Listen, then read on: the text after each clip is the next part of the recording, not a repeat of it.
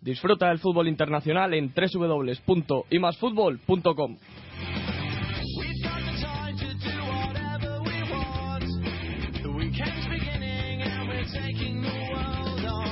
Segunda semana de octubre, programa número 98. Bienvenidos al mejor fútbol internacional. Bienvenidos ahí, más fútbol.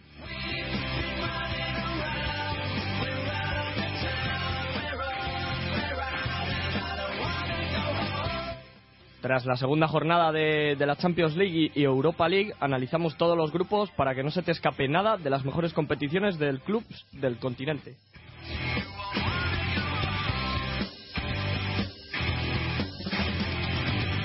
Ya sabéis que estamos en las redes sociales y podéis dejarnos vuestros comentarios, mensajes con dudas o preguntas en nuestro Facebook buscando imasfútbol con el símbolo más y en Twitter dejándonos una mención en arroba imasfútbol con el más en letras.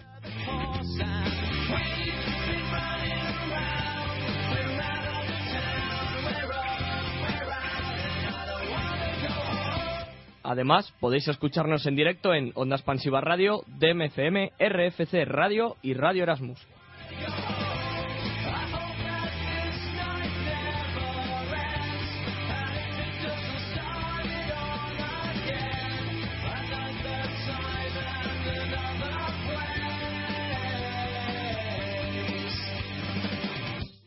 Todo esto con el experto en fútbol italiano Víctor Gómez. Manu González, compañero de DMFM. Nuestro experto de la Premier, Leandro Sánchez de Medina. Eh, Francisco Garrobo desde Barcelona. David Peña, a la técnica. Juan José Martínez desde Burgos. Dirigido por Mario Gago. Y hoy copresentado por Sara Carmona y un servidor, Juan López.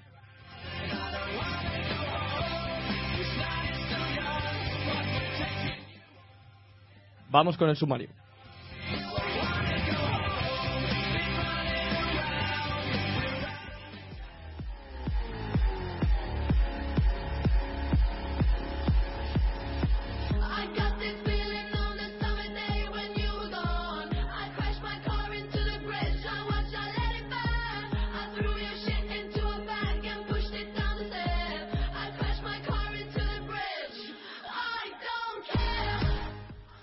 En Inglaterra, el Manchester United sobrevivió al Stadium of Light de Sunderland, espoleado por el joven belga Januzaj, que anotó, dos, que anotó los dos goles de, su equipo.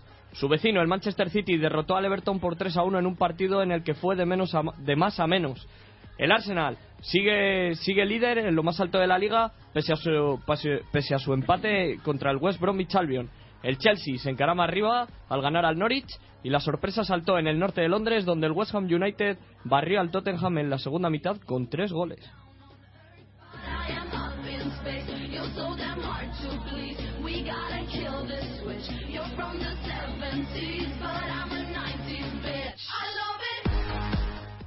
En la Serie A italiana, la Juve remontó ante el Milan en el partido de la jornada. La Roma sigue ganando todo. Esta vez goleó a domicilio al Inter por 0 a 3. Además, también goleando y situado en la cima de la tabla sigue el Nápoles de Rafa Benítez, que goleó 4 a 0 al Livorno.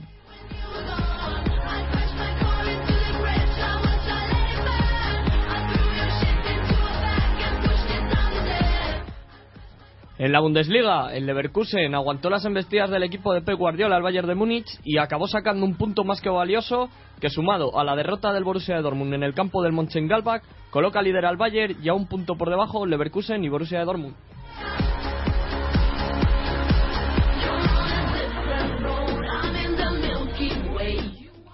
En Estadio Europa, en Francia, el PSG se llevó los tres puntos del campo del Marsella y el Lyon acabó siendo goleado por el Montpellier en un contundente 5 a 1. En Portugal se mantiene todo igual tras las victorias del Porto, Benfica y Sporting.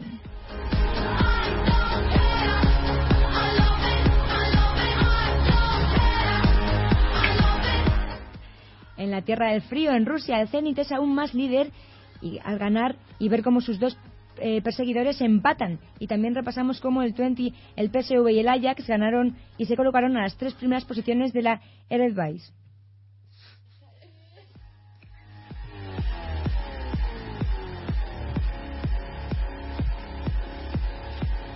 Y en Estadio América repasaremos la Copa Sudamericana, el Superclásico de Argentina, eh, la Liga Bras el Brasileirao y el resto de competiciones punteras del otro lado del charco.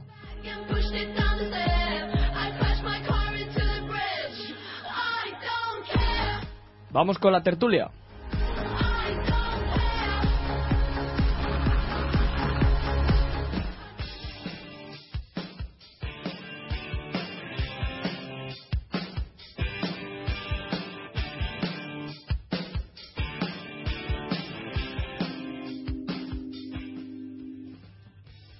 Ahora chicos, vamos con la tertulia de Champions, vamos a ver cómo se dieron estos partidos. Empezamos con el grupo A, en el que está en primer lugar con cuatro puntitos el Salta Donetsk después de ganar a la Real Sociedad, en segundo lugar el Manchester United, en tercero el Bayer Leverkusen y en cuarto la Real Sociedad. Parece que la Real se quedó sin fuerzas. El programa anterior andábamos diciendo que, que podría, que podría pasar, no dejarse sus puntitos, pero al final parece que no ha sido así, que la- el Donetsk estuvo mejor, fue superior, le hizo dos tantos más que decisivos y la Real está cuarta con cero puntitos. Chicos, ¿cómo, cómo veis este grupo? ¿Qué, qué presagiáis? presagiáis? Pero danos las buenas noches o algo al menos, ¿no? También es verdad, también es verdad, podría, podría, pero bueno, vamos a hacerlo. Presentamos ¿Cómo se nota que es de Valladolid, macho? Yo estoy acostumbrada a que me presenten y me habéis dejado Qué, qué papelón, qué papelón. que sepáis que yo soy de Valladolid, pero simpática. Pero bueno, una excepción aquí en el Pisuerga. No, chicos, eh, empiezo a presentar aquí a... Salve a su nombre. a mi lado, no, no.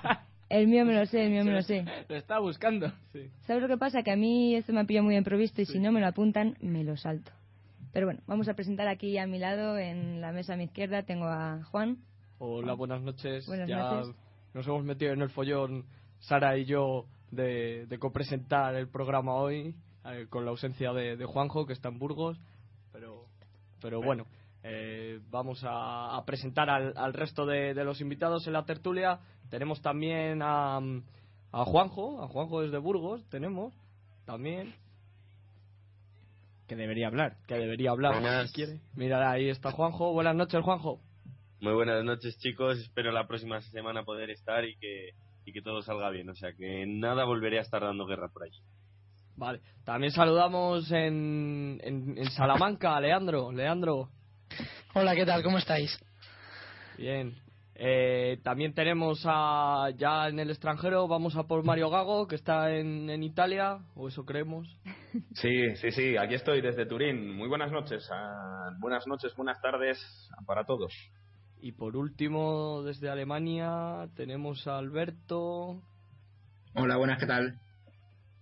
Bien, pues ya... Bueno, y en la técnica tenemos Bueno, a David Peña. la- ¿qué en- tal? en la Buenas técnica noches. tenemos a, a David Peña. Anda, que empezáis bien. Habéis empezado con ganas, habéis ido directos a... A, a al- meternos en- tema. en, harina. Nada, nada. No ¿qué? presentamos a David Peña, es persona completamente Prescindible. prescindible en, Y con en razón. este programa. Es David el segundo Peña, entrenador del Parque técnico de, nada, nada. de la televisión de Castilla y León fin de semana, ¿para qué presentarle? Claro, ya, ya me presento conocido. yo solo. Sí, sí. Ya sales en la tele. Mundialmente tío. conocido, Ya sales en Peña. la tele. Cualquier día les quito el puesto y presento yo Castilla y León Televisión Noticias. A ver si me enchufas, estaría bien. Ojo, ojo, eh. Ojo. Ojo, ojo, sería un puntazo. Chicos, ahora sí que ya estamos todos, empezamos. ¿No me vais a reñir? Venga. Voy a ver si... Bueno, como lo veis, ya presentamos más o menos este, este grupo A. Decía que la Real al final no pudo hacerse con esos puntitos que le dieron un poquito de aire de tranquilidad. Al final no ha sacado ni uno, cero puntos. Eh, ¿Cómo lo veis, chicos? ¿Qué creéis? Pues realmente, realmente es difícil eh, explicar lo que pasó en, en Leverkusen el otro día, porque la verdad es que recibir dos goles en, en los descuentos, tanto de la primera y de la segunda parte, es un problema eh, de falta de, quizás un, pelín, un pelín de intensidad en, en los minutos finales del partido, donde si bien no puedes conseguir eh, ganar y, y vas empatando, pues qué menos de no perder lo que lo que has conseguido en, en esos 90 minutos, que por lo, es un empate en, en, en Alemania, fuera de, de tu casa. Eh, fue, la verdad, que una pena. Eh, yo ya dije que tendría difícil mm, ganar y, y- pronosticaba una Sí. victoria, una victoria del Leverkusen, tal y como la racha que llevaba el Leverkusen en la Bundesliga y sigue llevando. Y, Y en casa. y bueno, claro, eh, la Real ahora sí que lo tiene muy, muy, muy cuesta arriba para incluso conseguir meterse tercero. Tiene, tiene que ir ahora a jugar contra el Manchester United en Old Trafford. Es verdad que el Manchester United no está para nada bien. De hecho, empató contra un Shakhtar Tardones que, bueno, eh, se han ido Williams, se han ido muchísima gente importante, que está todavía Luis Adriano y Serna, que son los pilares ¿no? de este nuevo Shakhtar. Y a pesar de que empezó marcando Welbeck, eh, Tyson, uno de las eh, jóvenes eh, promesas, ¿no? El brasileño, de nuevo este Shakhtar con brasileño, bueno, Tyson ya no tan joven, ¿eh? 25 años, pero eh, la verdad que, que Luchescu, con gente joven normalmente en, la plantilla, eh, está realizando un, un nuevo proyecto, un proyecto otra vez muy muy competitivo, con Alex Teixeira también en la media punta, y el, que, el que sí que ha venido nuevo es eh, Fernando, ¿no? Este sí que es el joventísimo de 21 años, ex de gremio, y que, bueno, poco a poco se está metiendo en esa zona de máquinas, como diría Sixto, de, del Shakhtar Donetsk, y el United con muchísimos problemas. Eh, ya lo estamos viendo en Premier League, lo estamos analizando cada semana, y a pesar de ponerse por ventaja, bueno, pues desajustes defensivos, en el minuto 76 empató el partido el Shakhtar, y, y ojito a David Moyes porque no ha empezado nada bien la temporada en el. También es cierto que, que la defensa del United está pasando por bastantes transformaciones en estas semanas. No, David Moyes no termina de, de ver esa línea de cuatro fija. Quizás sí que sí que le da más oportunidades a Vidic, que está jugando casi todos los partidos, pero que por ejemplo en, el último partido de liguero no estuvo nada bien. Pero por ejemplo eh, situó a Smalling de titular en el centro de la zaga, Jones no jugó, sí jugó eh, Rafael, es decir, está un poco viendo cómo reestructurar eh, tanto, bueno, todas las líneas del, del equipo, pero también y en especial el centro de la zaga y eso se puede notar en, en partidos de, de, este, de este nivel, como por ejemplo con, con, con el Shakhtar Donetsk, ¿no? Y Alberto, ¿cómo viste tú al Bayern Leverkusen? Bueno, pues yo la verdad es que el- ya dije hace un par de semanas que confiaba más en la Real para, para conseguir la victoria, para, para meterse igual en la siguiente fase, pero ahora visto lo visto, he visto lo bien que está en Leverkusen, visto que esta semana ha empatado al Bayern de Múnich, que, que sí, como, como bien decís, metió los goles en los minutos finales, pero vamos, que esto es fútbol y los goles valen en cualquier minuto. Creo que, que será que será uno de los de los que pasen la siguiente fase prácticamente seguro. Muy bien, chicos, eh, vamos a pasar al siguiente grupo, al grupo B, el grupo del Real Madrid. Un Real Madrid que está más que contundente en, en esta Champions. El primer partido contra el. ¿Con quién era, chicos? ¿El Copenhague puede ser? ¿Copenhague? El primer partido contra el Galatasaray y el segundo contra el Copenhague, sí. Contra el Galatasaray. Contundente en ambos partidos, uno 4-0, otro 6-1. eh, Parece que es el líder indiscutible. Estará Juventus segundo con dos puntitos. Y bueno, ya el resto apenas tiene uno. Eh, como veis, eh, creo que no hay duda con que el Madrid es el que mejor fútbol está haciendo en esta, en esta Champions, a pesar que en la Liga se le está cuestionando que Ancelotti parece que está cumpliendo muy bien su, su papel. Sí que es cierto que el grupo no le está poniendo demasiadas trabas, pero bueno, que, que, ¿cómo lo visteis vosotros? Bueno, creo del Madrid poco que decir, aparte de que el doblete de Cristiano y de Di María, ¿no? Con esa rabona, con ese gesto, eh, bueno, que Di María se salió de la Juventus, eh, lo estuvimos eh, siguiendo desde el Juventus Stadium. Eh, bueno, creo que está de manifiesto que la Juve está en un estado de forma realmente malo, a pesar de que está sacando los partidos, está en la zona alta de la, de la liga, pero sumar un empate en Copenhague, bueno, el Copenhague se cerró, se puede eh, todavía incluso entender, pero empatar en casa contra el Galatasaray, primero, un regalo de Buffon y, Bonucci, es Bonucci el que hace una cesión realmente mala para, para Buffon, que sale también muy tarde y le deja a Drogba marcar el 0-1, luego la reacción no llega hasta el minuto 78 gracias a un penalti, y sí que es verdad que tras eh, bueno pues eh, varias intentonas incluso eh, Conte cambió el sistema de juego salió Llorente por cierto bueno pues muchísimas intentonas de, de la Juventus logra empatar el partido con un balón puesto de Pirlo de manera espectacular que Quagliarella solo tiene que rematar a la red porque apenas tiene que hacer que hacer mucho con un semejante balón. Pues después de eso se deja vamos, de manera increíble, eh, Mauricio Isla, que era el que tenía que estar eh, cerrando el lateral, se olvida totalmente tras el gol, se piensa que está en un sistema de 3-5-2 en vez de en ese 4-4-2 que, eh, 4-3-3, per- mejor dicho, que Conte había evolucionado para ser más atacante y deja absolutamente solo al Umbutu, que en la siguiente jornada, en la siguiente jugada, como digo, después del gol, empata el partido. Bueno, desesperación en, en la Juventus. El juego ahora mismo de la Juve eh, no tiene nada que ver con los de las dos temporadas, con el juego de Conte, muy, muy atascado, que también depende un poco que Pirlo eh, tampoco está físicamente a tope, en fin, que Pogba eh, tampoco aportó demasiado.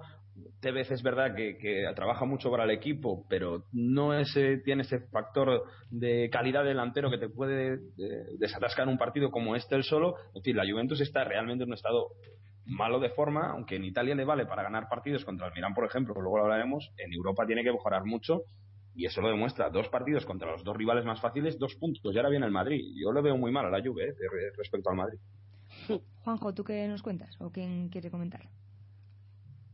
Bueno, yo pienso que, que este grupo está bastante sentenciado, que es el, el Real Madrid muy superior a sus rivales y que la Juventus eh, se ha metido en dos problemas empatando con ambos equipos. Mm, No debería de haber perdido en el campo del Copenhague ni debería de haberse dejado dos o sea dos puntos en su casa contra el Galatasaray. Entonces las cuentas no empiezan a salir y si los dos partidos que ahora le enfrentan al Real Madrid los dos los pierde, que son cábalas posibles, que el Madrid te gane en tu casa es posible y tú ir a que te gane en el Bernabéu también es de lo más posible y vamos, lo más normal que pase, que puede suceder. Se va a poner la jornada en, en el mejor de los casos con que el Madrid tiene 12 puntos, la Juventus tiene 2 puntos, estoy hablando con 4 partidos jugados.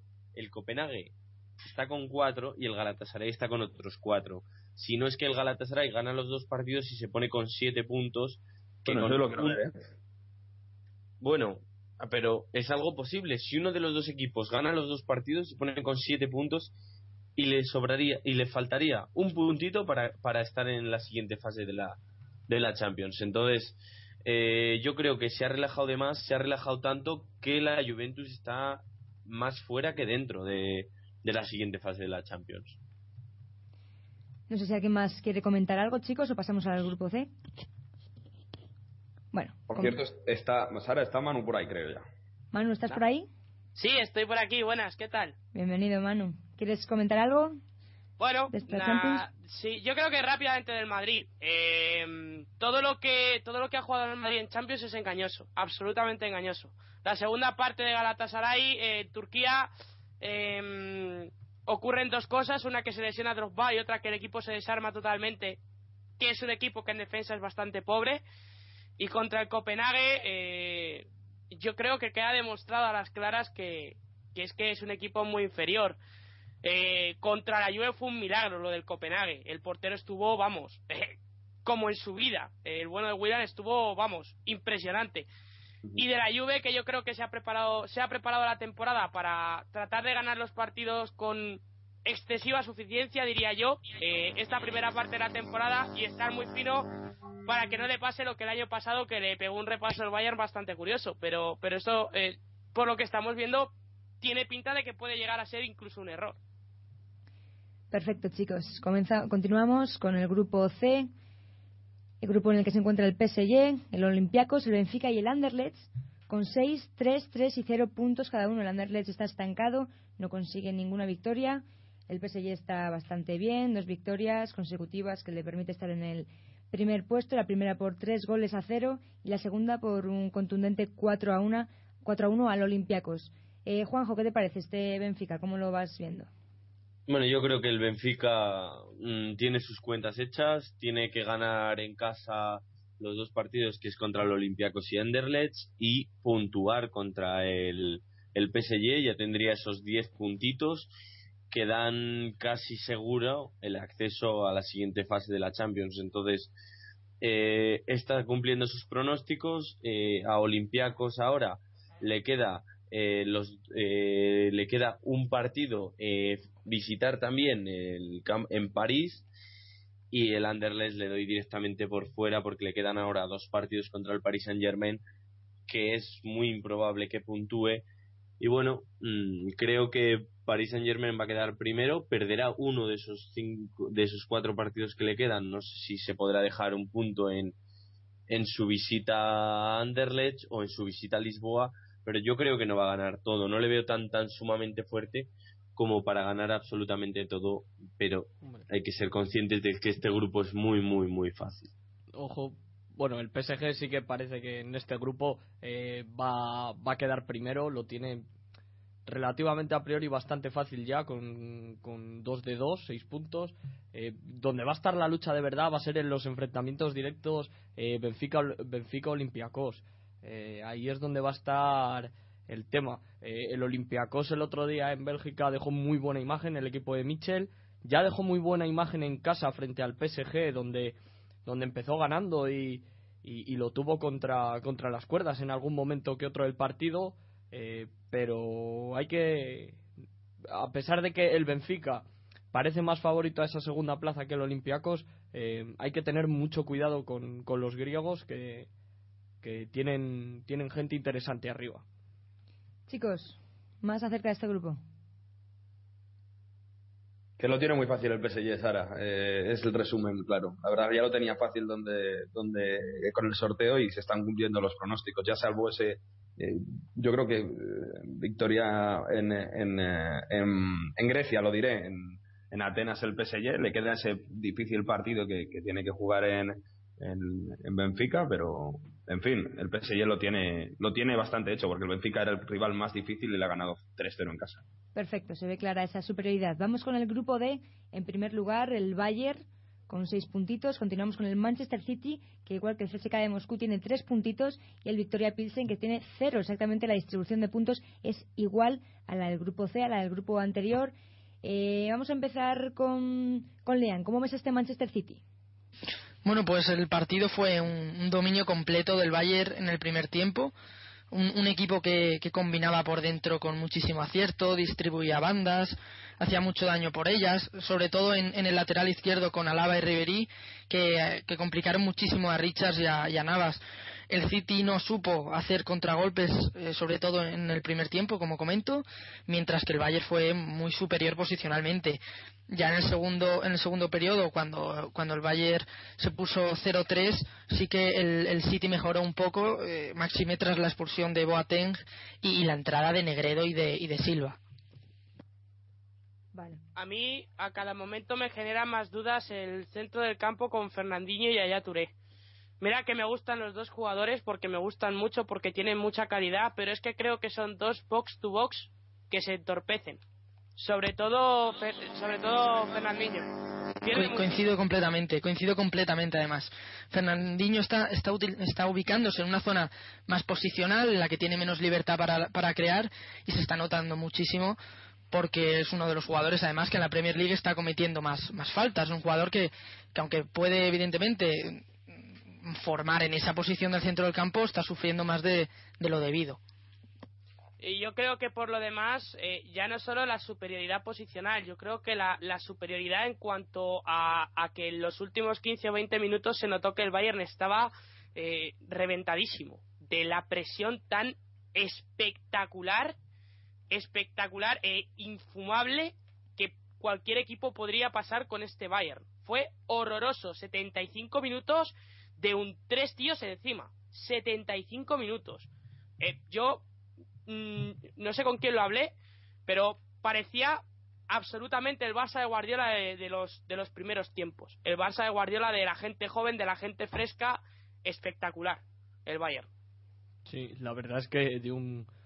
eh, yo es que además desde, desde las redes sociales y todo eh, se hablaba de, de- de- del, del baño eh, aplastante que le estaba dando el, el Bayern a- al Manchester City y eso que a priori yo me esperaba un partido divertido, entretenido, pero por, por ambos equipos, no solo por, por porque uno tuviera el monopolio de, de- del juego. Además que, que probó, empezó a probar Guardiola ya lo del falso 9 con este Bayern, eh, lo probó el otro día contra el City y lo ha probado este fin de semana también y bueno, parece que no le va mal el, el experimento. Chicos, parece que la tónica es la misma, clara superioridad del Bayern como conclusión. Si os parece, continuamos, pasamos al grupo E, en el que se encuentra en primer lugar el Salque con seis puntitos, el Chelsea con tres, el Basel con tres y el Esteagua de Bucarest con cero puntos. ¿Cómo veis, eh, Juan? Sí, es que lo de este sal que es, es de verdad que ya es, es cómico, a mí me parece ya divertidísimo de que, eh, de que eh, luego lo comentaré en Alemania porque es que es, es de verdad, es, es espectacular que a medida de que sus problemas a nivel defensivo siguen creciendo y son cada vez mayores y más evidentes, eh, la suerte que tiene eh, a nivel ofensivo también es mayor. Es decir, cada vez eh, consigue ganar, pero nunca por méritos propios. Eh, siempre porque algún fallo o alguna jugada tonta o algo saca provecho y, y pum, y saca el partido. El otro día eh, llegó Draxler, pum, golazo y se acabó a casa. Ya, pero eso, cierto- es, eso es de un equipo grande. Eso lo puede hacer contra un este agua de Bucarest y contra un Basilea. Pero vendré- veremos a ver el partido contra el Chelsea, que es el duelo. Es cuando se lo va a jugar el todo por el todo, el entrar o no. Porque si tras cuatro jornadas, que es lo- el doble enfrentamiento contra el Chelsea, se queda con seis puntos como está, dos derrotas seguidas, mm, va a sufrir y mucho por pasar de fase. Va a necesitar también otro otro par de, de resultados buenos. Y yo creo que no eso creo. Con, ahora mismo tiene 6 puntos, ha ganado a este Agua y Basilea. Y si, si pierde los dos con el Chelsea, si luego gana otra vez al Basilea en Alemania y, y al este Agua de Bucarest en, en Rumanía, eh, lo tiene prácticamente, prácticamente hecho. Y el Chelsea tampoco. uf. Es que a mí es un equipo que me genera tantísimas dudas por tantas cosas. Porque hay veces que falla en concentración, porque hay veces que te tira tres contras maravillosas, como te recula el equipo, echa el culo demasiado atrás y, y, y es un frontón mal ubicado, mal colocado en el campo. Es lo que tiene José Mourinho. Yo insisto, es un gran entrenador para muchas cosas, pero eh, hay cosas que, le matan. El, el ir ganando 1 a 0 o 2 a 0 y que el equipo eche, se eche para atrás, se ubique más, se empiece a colocar para intentar defender un resultado, no es una buena señal para un equipo que tiene muchas armas. Tiene muchas armas y cada día lo tiene que demostrar más. Mala noticia la lesión de Fernando Torres.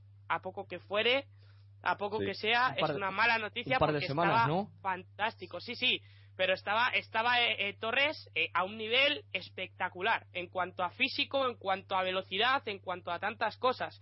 Eh, se notó que fue de lo mejorcito frente al Tottenham y, y, bueno, fue al poquito de arrancar y los Sí. dos goles de Ramírez y, y poco más. Eh. El partido no tuvo no tuvo apenas historia. Eh, el Chelsea tiene mucho que hacer, tiene mucho trabajo Mourinho todavía para, para hacer que el equipo sea un equipo compacto, un equipo bien trabajado y un equipo que, que, que pueda plantar cara a un grande en condiciones. Dos cosillas solo del eh, Basilea Salque, eh, que por cierto se desplegó una pancarta a los de Greenpeace luchando, bueno, eh, denunciando al, a, la empresa Sí, a esta rusa de eso es y bueno, eh, pues, bueno fue de destacar luego que sobre el Salque mucho tiene que decir si tiene que jugar Boateng de 9 que, que realmente viene el Milan donde es un medio punta, o sea, bueno, esperando a Juntelar y, y tal, pero yo creo que eh, lo que mejor tiene No, este, no, no. Pero este- creo, cre- creo que no debe de jugar de 9 Kevin Pires Boateng. Claro, claro, este claro, claro, pero es que Ahora mismo está, está Salai, está Salai y pues con Sí, eso sí. van tirando, van tirando. Pero que dice mucho del Salgue que lo, lo mejor que tiene es la zona de ataque y bueno está ahí de Boateng. En fin eh, contra el Chelsea no sé cómo cómo Keller eh, ensamblará las piezas. Keller que ha llegado a estar muy muy criticado. No sé yo el Salgue le veo muy entre eh, muy temblando no no le veo todavía un proyecto sólido Chicos, hasta aquí el, el grupo E, las cosas parecen claras, el Basilea y el Esteagua tienen que ir poniéndose las pilas y poco a poco el Chelsea y el Salke encontrando su fútbol para continuar en la cabeza de este grupo. Pasamos al grupo F, en el que se encuentra el Arsenal en primer lugar con seis puntos, el Borussia y el Nápoles con tres puntitos cada uno segundo y tercer lugar y el Olympique de Marsella en cuarto lugar. Eh, Lean, cuéntanos el Arsenal, ¿cómo lo viste? El Arsenal que, que venció con muchísima autoridad. Eh, los primeros 20 minutos fueron de largo los mejores del Arsenal en este tercio de temporada. Precisión en el. No, no apareció. El Arsenal tuvo muchísima precisión en el pase, muchísima velocidad, presión asfixiante, intensidad, recuperación. No dejaban apenas hilar jugadas, ni, inclu- ni incluso contragolpes tampoco a- al equipo de, de Rafa Benítez. Y con un Ramsey mm, desatado, un Ozil que, dominó entre líneas y un Giroud que completó una actuación realmente memorable, ¿no? Porque, porque estuvo en todo, en apoyos, en desmarques, en, en asistencias. Y yo creo que una de las claves, además, eh, ya en un aspecto más táctico, es eh, fue volcar el ataque por la banda derecha, donde, donde Zúñiga sufría muchísimo los, los dos por uno de Sañá con, con Mesut y con Ramsey. El, el Nápoles, eh, después de un inicio realmente malo, como dices tú, no, no, no compareció, porque los dos primeros goles llegan en los 15 primeros minutos. Luego sí que quiso un poco mejorar y, irse un poco para adelante, sobre todo con Lorenzo Insigne y con Callejón. Está, así, eh, bueno, las dos bandas, como siempre, quiere Benítez abrir mucho el campo. Jugó pan de delantero centro. Eh, bueno, no, no entiende eh, con, con, sin poder jugar Higuaín, bueno, en fin, un invento y, la verdad que, que si Zúñiga es muy limitado, aunque también Mesto, bueno, esa parte de atrás del Nápoles que, que va a hacerle sufrir mucho en Europa este año. Y, y pasando al, al, otro partido, al de Alemania, eh, decir que, bueno, tal y como se preveía a priori, el Olympique de Marsella era el rival más débil y, se está se está confirmando y gracias a, su portero, a Steve Mandanda, eh, que ya ya erró en el partido contra el Arsenal en Francia y el otro día en Alemania también la volvió a liar en el segundo gol del Dortmund. Eh, aunque bueno, esto al Dortmund le viene bien, victoria por 3-0 y se vuelve a meter ahí en la lucha con el con el Nápoles y el Arsenal, aunque ahora tiene dos partidos con el con el Arsenal de mucho cuidado. Bueno, este Arsenal con las victorias un poquito más ajustadas, pero líder. Continuamos, grupo G, grupo del Atlético de Madrid, que va en primer lugar. El equipo del Cholo sigue con esa garra que no les hace fundirse ni en Champions en primer lugar, como hemos dicho, con seis puntitos. En segundo lugar, el Porto con la mitad con tres puntos. Y continuamos con el, con el Zenit, que tiene uno, al igual que el Austria de bien, de bien que tiene un, un punto. Sí, y otra vez el Atlético que vuelve a ganar en un campo donde dijo, ya lo dijo Juanjo, que era muy difícil.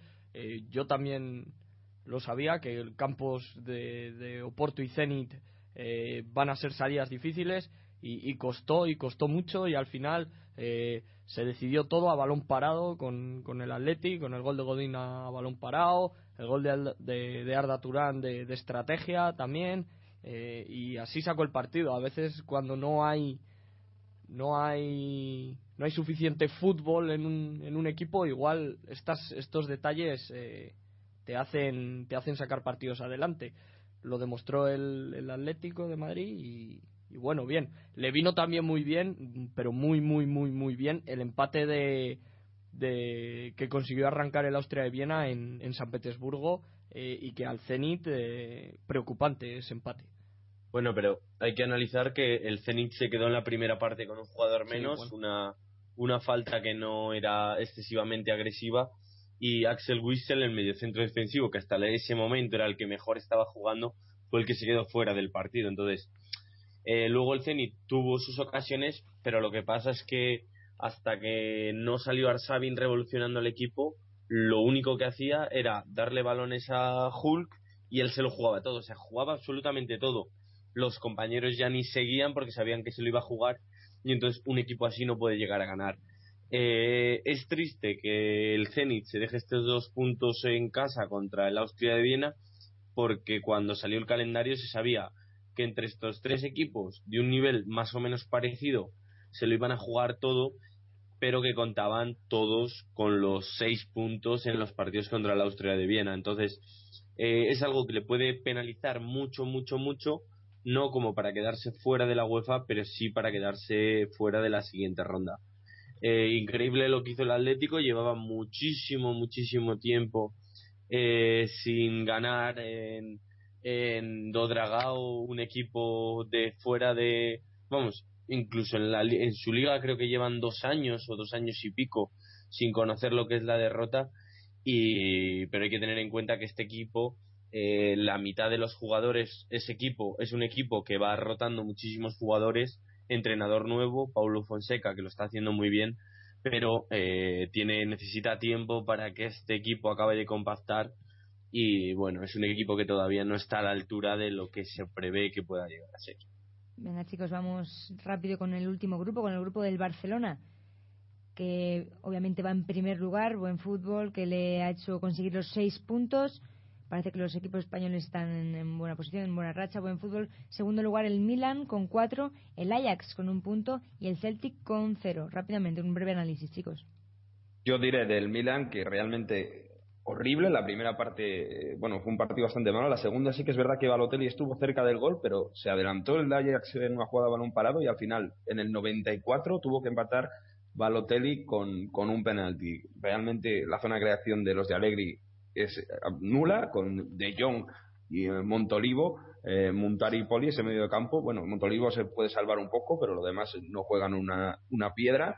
Y, y del Barça, pues decir que, que, bueno, este año sí que lograron romper la muralla de, de Lennon, pero porque yo creo que el Barça, se, el, el Celtic se vio con posibilidades a la contra y, y bueno, en ciertas fase fase del partido se fue incluso a por la victoria. Eso yo creo que propició una contra en la que Neymar lo hizo muy bien, en la que Alexis también lo hizo muy bien y que acabó rematando Fabregas de, de cabeza.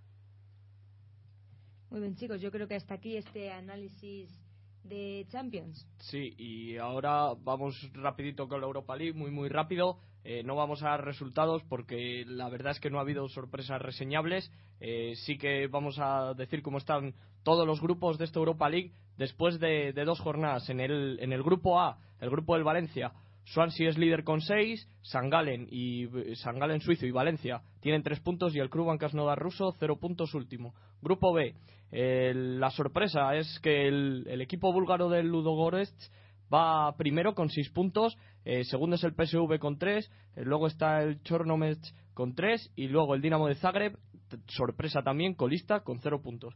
Grupo C, el Red Bull Salzburg 6 puntos, segundo el Esberg 3 puntos, Standard de Lieja con 1 y Elfsborg también con 1.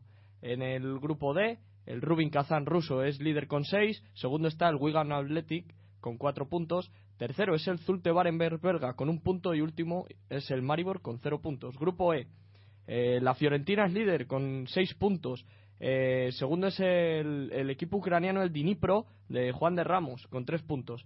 Eh, tercero es el Panduri Tarju con un punto y último es el Pasos de Ferreira portugués con un punto. Grupo F.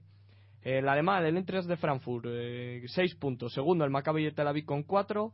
El Japo, el Chipriota con un punto es tercero. Y por último, sorpresa también, eh, ver al Girondin de Burdeos con 0 puntos, último en este grupo. Grupo G. Genk belga, 6 puntos.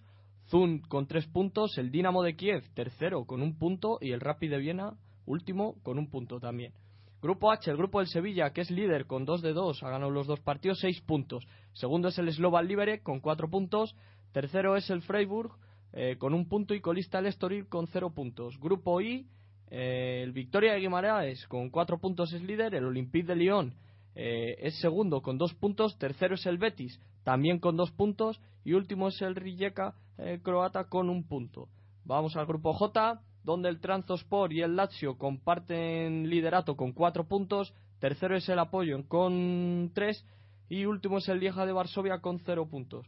Grupo K, el líder el Tottenham Hotspur con 6 puntos. Segundo es el Sheriff eh, moldavo con 2. Eh, tercero es el Lanzi ruso con 1. Y último es el Tromso con un punto. Eh, y por último, el grupo L está el PAOK de Salónica con 4. El AZ también tiene 4 puntos. Y tercero es el Shakhtar Karagandhi eh, kazajo con 1. Y por último, el Maccabi Haifa con un punto. Ahora sí, que nos vamos a la Premier.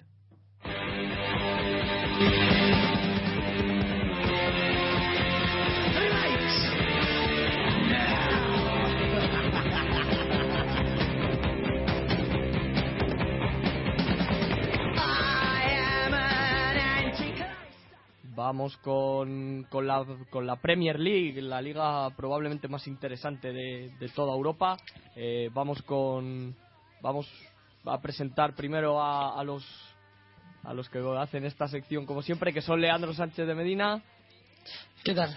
Y con Manu, compañero de DMCM. Buenas. Eh, vamos con esta jornada 7 que nos la trae ya Sara. Chicos, vamos a ver los resultados más importantes, por así decir, de esta liga inglesa de la Premier. El Manchester ganó 3 a 1 al Everton con, gole- con un gol de Negredo, dos de Agüero y para el Everton marcó Lukaku. Contadnos, chicos, lean, ¿cómo lo visteis? Pues eh, la primera derrota del Everton de Roberto Martínez en Premier, lo que significa que ya no hay equipos invictos en la competición. Un partido igualado, más en la primera mitad y también más bonito en este periodo, en el que el Everton replegado creaba peligro a la defensa del, del City gracias a, Lukaku, que estuvo muy, muy activo en el primer periodo. En el equipo de Pellegrini, por destacar, eh, Silva se hacía con el control de, del balón mediante pues, constantes movimientos por toda, por toda la zona ancha que incrementaban la, fluidez de, de la circulación, que es algo de lo que no puede, de lo que no puede gozar el, el Manchester City todavía. Luego, ya en el segundo periodo, el partido sí que perdió algo de, de fuerza a la vez que el City tomó más control, retrasó metros para cerrar pasillos a Lukaku y, y eso hizo que, que el resultado no variara. Y por decir un apunte más, eh, que Negredo fue nombrado el, el hombre del partido. Manu. Negredo crack, Negredo crack y mal, mal, mal Agüero, ¿eh? Es cierto que marcó un gol, pero falló mucho Agüero, qué raro. La verdad, porque está haciendo una, una- un gran comienzo de temporada. Eh, eh, City jugó bastante bien, teniendo en cuenta el rival que tenía delante. Mm, lo que es cierto es lo que le cambia a Silva al City la cara, ¿eh? Es absolutamente sorprendente lo que le cambia porque circula la pelota más rápido, porque todos los balones pasan por él, porque la pide, porque no se esconde, porque se mueve por todos lados y porque la circulación de pelota con delanteros como Negredo, como el Kun Agüero, pues hace que hace que haya samba, hace que haya fútbol y hace que, que la cosa funcione en el City. Del Everton poquito que decir. Estuvo pobre para un City que, que la verdad es que planteó el partido francamente bien y que lo ganó con bastante solvencia. Perfecto, chicos. Continuamos con el siguiente partido en el que el Sunderland perdió eh, 1 a 2 contra el Manchester United con goles de Gardner para el Sunderland, uno, un gol, y para el Manchester United marcó dos. Januzak con. Bueno, Lean, cuéntanos, ¿cómo viste ese? Como dices, eh, un partido con un nombre propio, Januzaj. En su primer partido como titular en el United ha marcado sus dos primeros goles, siendo el jugador más joven de la historia de la Premier en, lograr un doblete. Salvó un encuentro complicado en el que el United se mostró muy previsible, muy, muy evidente. Yo, digo incluso muy cristalino en, en el ataque que tenía, ¿no? Se veía muy con mucha claridad la- la- las jugadas que iba a hacer y apenas tenía eh, creatividad en el centro del campo. Además, el Sunderland formó con, un, con una defensa baja, con un bloque defensivo bajo y dos líneas muy juntas que, complicaron las, las asociaciones interiores con Van Persie y Rooney. En especial en, en el primer tiempo, porque en el segundo el equipo se abrió, Rooney eh, recibió más balones y eso, pues eh, quieras que no, el United lo notó, lo notó bastante. Unido a los dos goles del- de la joven promesa del United, decantaron un partido que, de no, haber, de no haberse mm, terminado con resultado positivo para el equipo de Moyes, podría haber complicado mucho la estabilidad de- del equipo de Old Trafford. aparte de tranquilidad, eh, el Manchester United ahora mismo es un equipo que está perdido. Eh, eh, perdido en el juego, eh, en cuanto a la lentitud en muchos aspectos, que es lo que está hablando Lean, y perdido porque realmente no sabe qué hacer con cierto tipo de jugadores. Eh, Me pongo en el caso sobre todo de Fellaini, que no sabe realmente qué hacer con él Mois para que funcione. Es que eh, Mois eh, se ha tirado eh, todo el verano intentando buscar a un mediocentro. Lo estuvimos hablando Lean y yo antes de que comenzase realmente la Premier.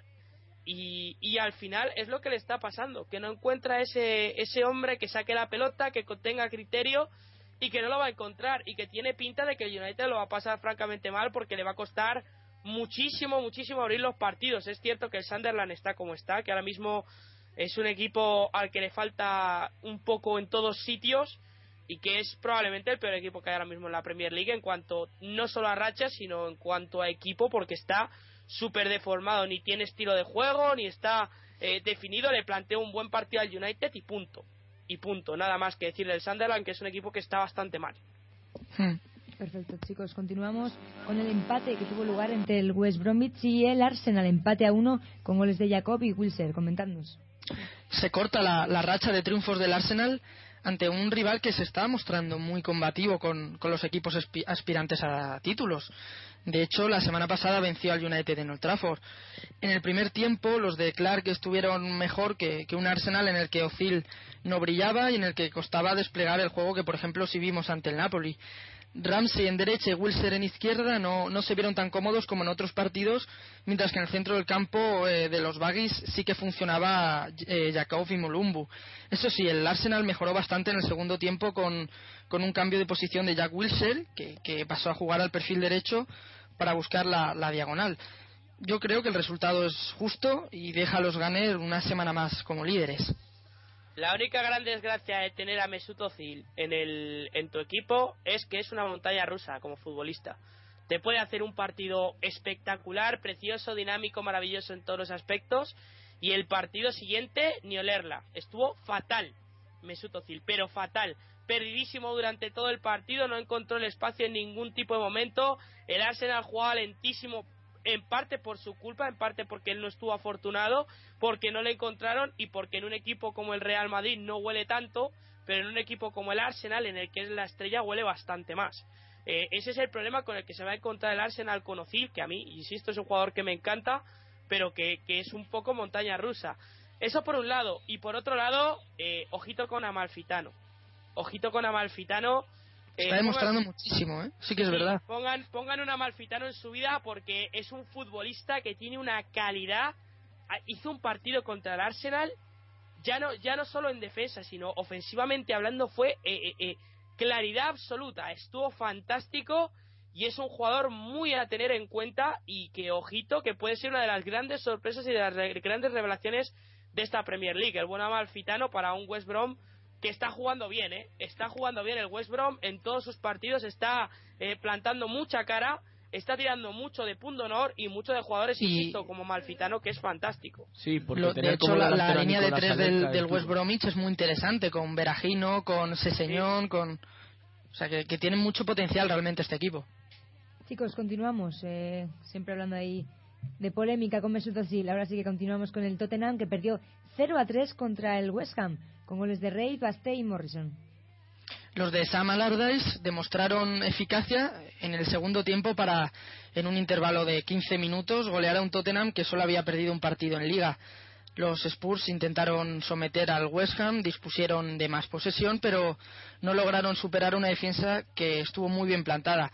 Eso en el primer tiempo, porque en el segundo los Hammer tuvieron las ocasiones, tuvieron los goles y la predisposición, y en especial se quedará en la retina el, el gol de Ravel Morrison cogió la pelota en su campo, sorteó a todos sus, sus marcadores y elevó el balón por encima de Lloris.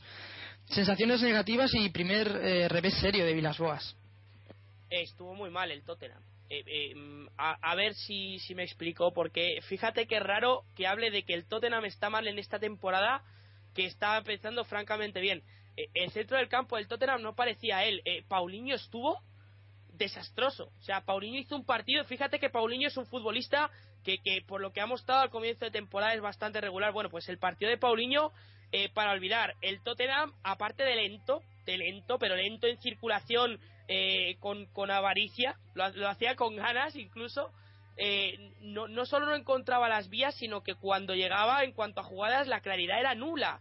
Es decir, eran llegadas o desde fuera del área o que desde dentro del área tenía que tirarse de fo eh, con, con, la, con la tercera pierna porque con las dos que llevaba para correr no llegaba o, o, o Paulinho la lanzaba fuera un balón con pierna contraria cuando eso en la vida yo le, le había visto a Paulinho con la pierna mala desde lejísimos y lo tiraba fuera eh, eh, llegadas ninguna Eh, el West Ham eh, eh, es que realmente no solo la efectividad, sino no el planteamiento del partido. eh, se aprovechó de lo mal que lo hizo el Tottenham en cuanto a la circulación de la pelota para colocarse, estar bien colocadito, bien repegadito y cuando tenía sus opciones llegar. Otra cosa muy destacable, y yo creo que ya para terminar, eh, entre Dawson y Bertongen, lo de Dawson, uff, lo de Dawson huele mal, ¿eh? Lo de Dawson huele francamente mal. Va a tener que tener mucho cuidado el Tottenham en ese aspecto porque hay una diferencia excesivamente grande. Dawson canta bastante. A mí es un futbolista que no me termina de convencer para nada como central. Perfecto, chicos, vamos ya con el resto de resultados. Bueno, pues eh, Norwich 1, Chelsea 3, con goles de Pilkington para los Canaries, Oscar, Azar y William para el Chelsea, un partido que resolvió el equipo de José Mourinho en los últimos minutos con dos goles muy seguidos del belga y de William, Liverpool 3, Crystal Palace 1, Hull City 0, Aston Villa 0, Fulham 1, Stoke City 0, Cardiff 1, Newcastle 2 y Southampton 2, eh, Swansea 0. Clasificación, chicos. El Arsenal sigue líder una semana más con 16 puntos, segundo el Liverpool también con 16, el Chelsea se sitúa tercero con 14 puntos, mismos puntos que una de las primeras sorpresas de esta temporada, el Southampton, que cierra zona Champions. En quinta posición se encuentra el Manchester City con 13 puntos y en descenso ante penúltimo está el Norwich, penúltimo el Crystal Palace y el último el Sunderland. Perfecto, chicos. Despedimos ya esta Premier. Manu, hasta luego. La semana que Hasta viene luego. volvemos a Adiós. contar contigo. Bueno. Lean, te despedimos también. ¿Vas a seguir más con nosotros? Bueno, ya volveré la, la siguiente semana. Vale, no, no colaboras en el resto. Perfecto, pues Lean, también hasta la semana que viene. Muy bien, hasta la próxima. Ahora sí, Juan. Nos vamos al calcio. Lieto riconduco l'anima al suolo, mio antico porto. Tra invisibili note di un farbucone rilassato al suono di un legittimo canto distorto. Dall'esilio dell'immaginazione. Vamos con el con la Serie A, vamos el- eh, vamos a presentar a, a los contertulios de- del calcio, como son como siempre Mario Gago, Mario Buenas de nuevo desde Italia. y tenemos también a Estefano, que ya estuvo aquí en el estudio con nosotros la temporada pasada. Estefano, Hola, hola, muy buenas tardes a todos. y vamos a empezar con esta séptima jornada de, de, de la Serie A y empezaremos con el Inter 0, Roma 3. Sí, porque el líder de la Serie A, el, equipo que ha ganado todo lo que ha jugado, es la Roma. ¿Y quién se lo iba a decir a los hinchas de la Loba que perdieron la final de Copa el año pasado en el, el último partido de la temporada? Pues bien, Rudy García ha cambiado al equipo eh, realmente a fondo y además ha pasado ya la primera piedra de fuego ganando en Milán eh, con 0-3. Una Roma que, sí que cambió un poco, fue una Roma más contragolpeadora con la velocidad de Gervinho y Florenzi y además con un Totti que iniciaba contragolpes con mucha libertad y que, fue, eh, bueno, pues uno como, con mucha clase. Ojito a Totti, porque Brandelli ha dicho, seleccionador italiano, que si ahora llegaría al Mundial, que si ahora tuviera que hacer la lista para el Mundial, le llevaría a la Nacional. Y un Totti que no va a la selección desde el Mundial de la 2006. Hay que destacar del partido que el- la clave es el 0-1, porque a partir de ahí la Roma deja que el equipo de Macharri lleve el peso del partido y Estefano al equipo del, Inter eh, con el balón a los equipos de Macharri se pierden normalmente. Sí, bueno, Mazzarri es un entrenador que eh, suele jugar de contragolpe y el Nápoles del año pasado es el, el ejemplo más claro. Con, eh, contra eh, la Roma creo que el problema más grande que ha tenido ha sido Gervinho, ese jugador que jugaba al Arsenal el año pasado ha sido literalmente el problema de la defensa de- del Inter porque nadie conseguía en- correr tan, tan rápido como, como él y su velocidad le ha puesto totalmente, bueno, le ha dado muchos problemas. Así que como tenían que, que cuidar mucho más con él, le dejaban más espacio a los mediocentros de, de la Roma y la Roma juega con gente como Strootman o como Pjanic que son jugadores, bueno, son internacionales muy muy importantes y muy fuertes y bueno, por esta razón ha tenido que bajar demasiado la defensa a Mazzarri y la Roma que podía jugar, podía aprovechar de, su, de, de los espacios y de- del contragolpe y ha podido marcar tantos goles como, como hizo. Bien, pues sorprendente esta Roma. Eh, vamos a pasar al, al partidazo donde sabemos que estuvo Mario Gago en, en el campo de la Juve con ese Juventus 3, Milán 2. Fue un gran partido en cuanto a goles se refiere, porque bueno, hubo cinco goles, empezó a adelantarse el Muntari en el gol de los más rápidos de la Serie a los 20 segundos, en una acción donde la, la defensa de la Juventus estaba realmente desorientada, luego empataría Pirlo de un libre directo, es verdad que canta un poco a Viati, pero es un auténtico golazo, luego ya llegarían los goles de Jovinko, Chiellini para el 2-1, 3-1 y 3-2 en los últimos minutos de Muntari. Y Fue sorprendente que la Juve, perdón, que el Milan luchara tanto porque llegaba sin Balotelli, sin Ensarawi, sin Kaká, sin Pacini, sin Virse y sin De Siglio. Además, en un momento de forma preocupante. Vienen a empatar contra el Ajax en Champions, 8 puntos de 18. Y sin embargo, como digo, empezaron ganando. Luego, después de las grandes ocasiones que tuvo la Juventus, después de esa reacción de rabia tras el gol inicial, se colocó bastante bien y también fruto de que empezó a llover de manera muy fuerte en, en Turín. La- durante gran tramo de la primera parte y de la segunda, el Milán tuvo maniatada a la Juventus, que era incapaz de llegar con peligro a la portería de Aviati, Estefano. Sí, bueno, es un Milan que tiene muchos problemas de, de equipo porque no tiene un equipo tan fuerte para, para ganar la liga ni para luchar por, por estas posiciones. Así que no sería tan raro si al final de la temporada el Milan iba a calificarse por la Champions. Lo que pasó allí, bueno, aún si el resultado al final no, el marcador no es tan lejos, bueno, los dos equipos no están tan lejos porque ha sido solo un 3 a 2. eh, el partido ha demostrado que la Juventus, bueno, que el Milan es mucho más, mucho peor que, que la Juventus. Bueno, eh, decir sobre el tema de, de Mexes, que le dio un puñetazo a Chiellini y el árbitro no lo vio, pero aún así ha sido sancionado tres partidos por, eh, por el comité de, de italiano, que además ha sancionado al Milan, Stefano, con un partido a puerta cerrada contra el Udinese por, por cánticos de sus aficionados. Sí, bueno, allí ha sido muy raro porque durante las últimas semanas hay muchos problemas de eso, de, de cánticos y de hinchas que, que hacen de, bueno, sancionar la, la gradas y tal. Lo que pasó ayer, muchos hinchas de la Juventus también se preguntaron por qué pasó, porque de verdad no pareció que de verdad los aficionados del, del Milan hicieron nada.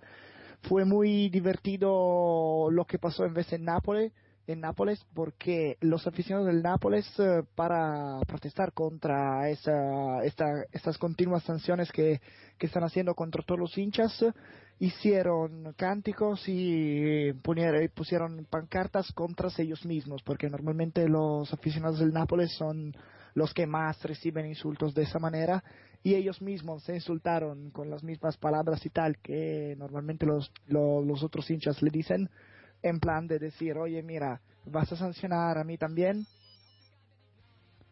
Y bueno, pasamos al, al equipo de, de Rafa Benítez, al Nápoles, que ganó 4-0 al Livorno. Sí, hablábamos precisamente del Nápoles. La verdad que poca historia hubo en ese partido. Goles de Pandev, Imle, Callejón y Hamsik. Pedía Rafa Benítez intensidad y así salió el equipo. A los tres minutos ya marcó Pandev el primer gol. Luego eh, los partidos de hoy tienen muy claro su juego, que es salir con velocidad, como he dicho antes, con dos extremos con eh, Insigne Pandev y por el otro lado siempre Callejón para destrozar a, a la defensa rival por lentitud. Ayudó también la defensa del Livorno, sobre todo Bardi en un partido donde apenas hubo rival, Juan. Sí, Juan, si pasamos al siguiente partido. Vale, pasamos al, al Lazio 0, Fiorentina 0. Uno de los partidos que se presumía como un gran partido de la jornada, salió la Fiore mandando sobre el juego, pero sin llegar a crear peligro. La Lazio muy clara con sus ideales, esperando su oportunidad, robar, llegar, y así llegan a las ocasiones más claras, sobre todo tras el descanso, donde mandaron más, presionaron mucho y eh, se le salvó la peda a la, a la Fiorentina, porque casi todas las ocasiones fueron de los locales que, me- que merecieron ganar. Montela se quejó, Estefano, de que el equipo había sufrido mucho, eh, bueno, que, perdón, el, equipo de la que venía con, con, con mucha, muy cansado el equipo, lo diré. Sí, sí, bueno, Montella dijo en la, rueda de prensa después del partido, dijo que, ha sido un punto muy, gana, muy importante y ganado porque, porque no tenía, el equipo no tenía bastante energía para, para jugar ese. Es que las dos, la Lazio y la, y la Fiorentina también, durante la semana jugaron el partido de Europa League. Y como son dos equipos que no son de primer nivel, aún si, si son de muy alto, de, de nivel bastante alto que Italia, no tienen una plantilla adecuada para jugar dos competiciones como la Liga y, y, y la Copa, bueno, y la Europa League. Entonces, a, a mí, en mi opinión, mm, ha sido difícil para ellos por esa razón. De dos apuntes más de la Fiore, antes de pasar a otros resultados. Debutó Matos, 20 años, en la Fiore, que jugó como. eh, eh, además, que la Fiore jugó con falso 9 durante algunos minutos y que Rossi vuelve a la selección nacional. Eh, además, sin Mario Gómez, la Fiorentina solo lleva una victoria, echando mucho de menos al delantero germano. Otros resultados, Juan. Sí, otros resultados como el Udinese 2, Calgary 0. Danilo y Di Natale, retorno a Flores de Udine, realmente poquito, poquito que, que del Cagliari, que el Udinese, bueno, pues eh, fue claro dominador del partido. Eh, sí, eh, Sampdoria 2, Torino 2. Estefano. Sí, ese ha sido el partido donde, bueno, estuve yo, yo al estadio de Marassi. Sido un partido muy raro porque la primera parte la jugó la Sampdoria y mereció mucho más de ganar y la segunda parte salió el Torino y al final fue un, un empate.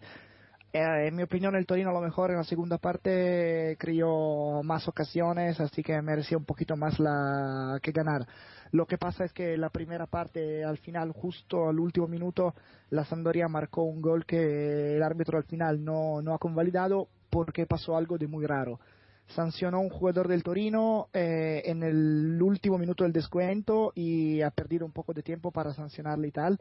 Entonces dijo a los jugadores en, en el césped diciendo, oye, podéis rematar a portería esa, esa falta directa que tenéis, pero si no marcáis directamente voy a pitar el final. Lo que pasó ha sido que em, eh, dispararon a portería, el portero del Torino eh, paró eh, el, bueno, el remate, la Sampdoria, el delantero, marcó el gol enseguida, porque estuve muy cerca del portero, así que enseguida marcó, marcó el gol, y el árbitro pitó el final antes, entonces no convalidó ese, ese gol. Ha sido un poquito raro, porque bueno, la Sampdoria podía irse al descanso con en 2 a 0, con el resultado de 2 a 0, y en vez ha sido solo 1 a 0, así que el Torino ha podido, ha podido remontar 2 a 1, y después en el final la Sampdoria, bueno, le han dado un penalti muy dudoso, bueno, muy, muy... Penalti como- que, no, que- que no fue directamente un Sí, penalti. que- sí, bueno, se puede decir de esa manera. De todas formas, ese ha sido un poco el partido. A lo mejor el árbitro se sentía un poquito culpable por lo que pasó, porque ha sido muy raro lo que pasó al final de, de la primera parte. Más información del Torino en Toro News. Seguimos otros resultados, Juan. Eh, pasamos al Bolonia 1, Elas Verona 4. Los locales en problemas aún no han ganado, 20 goles en 7 jornadas recibidas, una crisis de- que puede llevar a Pioli fuera del equipo. El Verona, revolución, eh, revelación, perdón, quinto por encima de Fiore y Lazio. Eh, vamos con el Kievo 0, Atalanta 1. Muy mala venta tiene el Kiev esta temporada, solo un empate y una victoria. Y por último el Catania 1, Génova 1. Se dejó empatar en los últimos minutos el eh, partido del Catania, que tuvo opciones de meter el segundo. Llegaba Gasperini en el, en el Genoa y cambió al equipo. La verdad que se mostró mejor y al final pudo empatar con un gol de propia puerta de Legrotalie. Clasificación muy rápido. La Roma primero con 21 puntos. Ha ganado los 7 partidos. Segundo Nápoles con 19. Tercero Juventus también con 19. Europa League para Inter y Elas Verona con 14 y 13 puntos respectivamente. Sexta es la Fiore con 12 puntos. En descenso está la Sam con 3. El Boloña con penúltimo también con 3. Y colista el Sassuolo con 2. Estefano, gracias. Muy gracias a vosotros y muy buenas tardes. Bueno, también gracias a ti, Mario, por todo esto desde, desde Italia. Y ahora Vamos sí, nos vamos a la Bundesliga.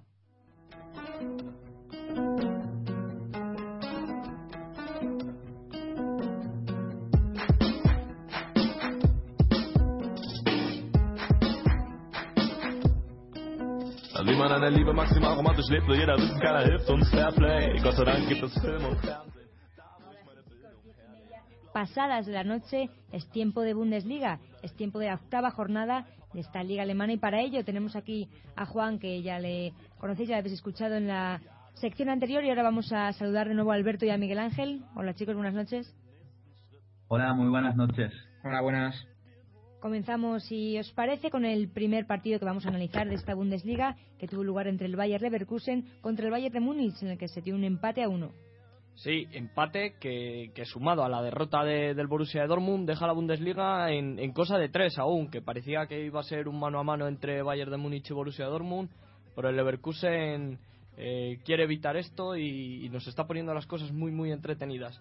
El resultado que, que puede llevar a equivocación a la gente, porque si solo ves el resultado dices partido igualado y no fue no fue ni mucho menos porque lo que lo que pasó en el Valle Arena fue eh, que el Bayern de Múnich eh, pecó de mala puntería y que Leno también estuvo, estuvo acertado y, consiguió salvar un punto para su equipo.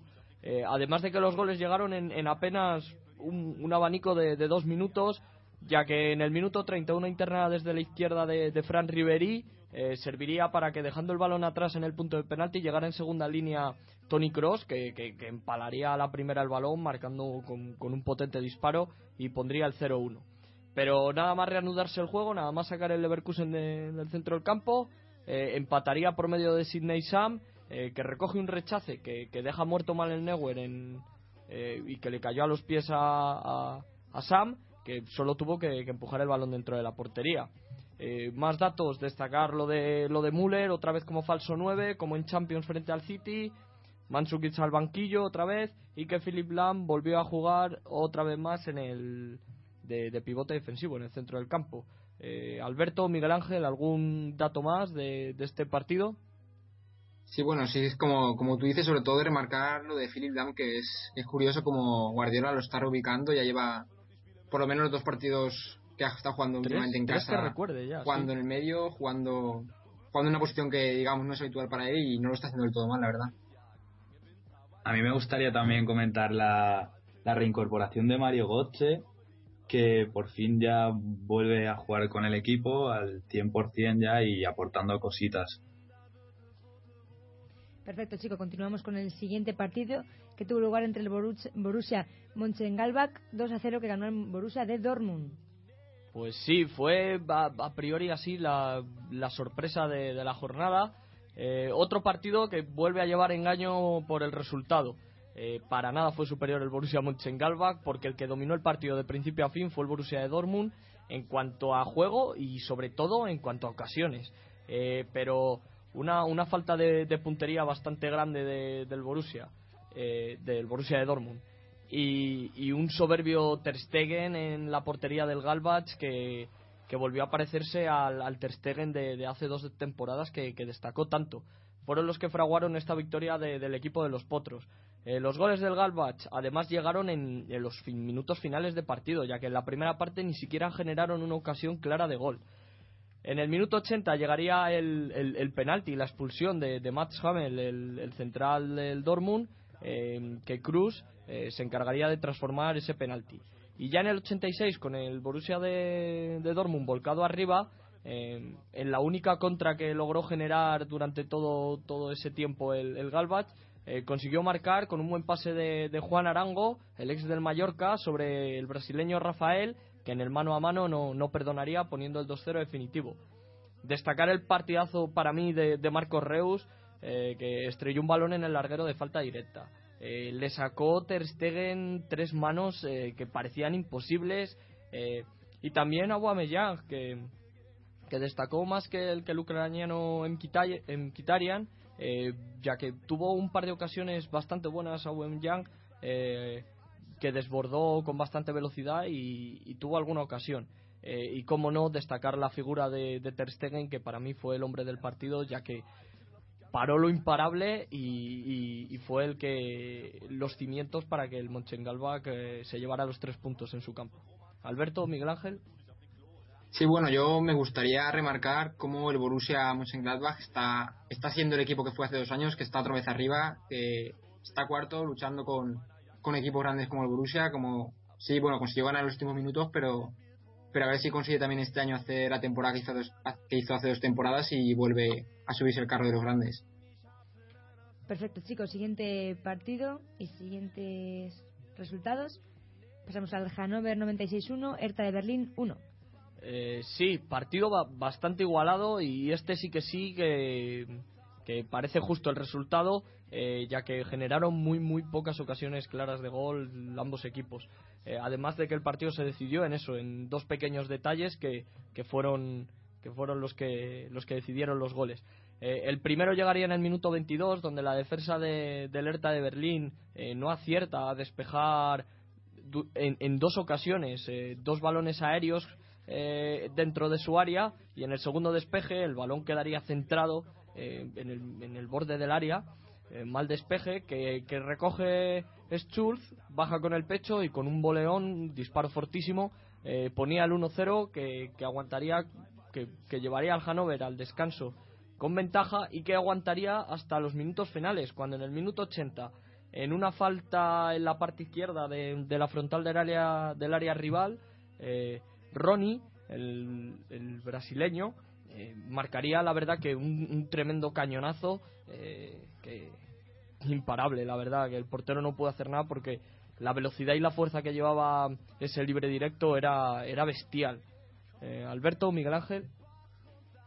Sí, bueno, queríamos comentar el cómo ha fraguado alerta de Berlín este inicio de temporada que, bueno, un equipo bastante humilde pero que ha venido con mucha fuerza desde, desde la segunda y, y está afianzado ahí en puestos de cerca de Europa, sexti- sexto puesto. Sexto, sí. Yo creo que es muy buen inicio de temporada para alerta. Perfecto, chicos, continuamos ya este último análisis, si no me equivoco. Va a ser el Salke 04, que ganó 4-1 al Asburg. Sí, lo que, lo que he comentado antes en, eh, con el análisis del, del Basilea Salque de, de Champions.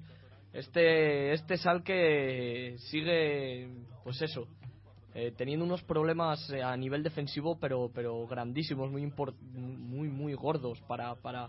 Y eso que es un equipo puntero en Alemania y, y, y en Europa también se le tiene cierto, cierto respeto, pero, pero a medida de que ese nivel defensivo mm, sigue sigue aumentando y esos problemas siguen creciendo eh, su, su, su suerte o, ese algo que, que tienen que consiguen sacar los partidos adelante a pesar de, de, de no estar bien atrás Eh, porque empezaron perdiendo eh, en, en su propio campo en el minuto 10 ya que Molders, el delantero del Augsburg, eh, le ganó la partida a Felipe Santana en, en un centro raso desde la banda desde la banda izquierda del ataque de- del Augsburg eh, y Molders pondría el 0-1.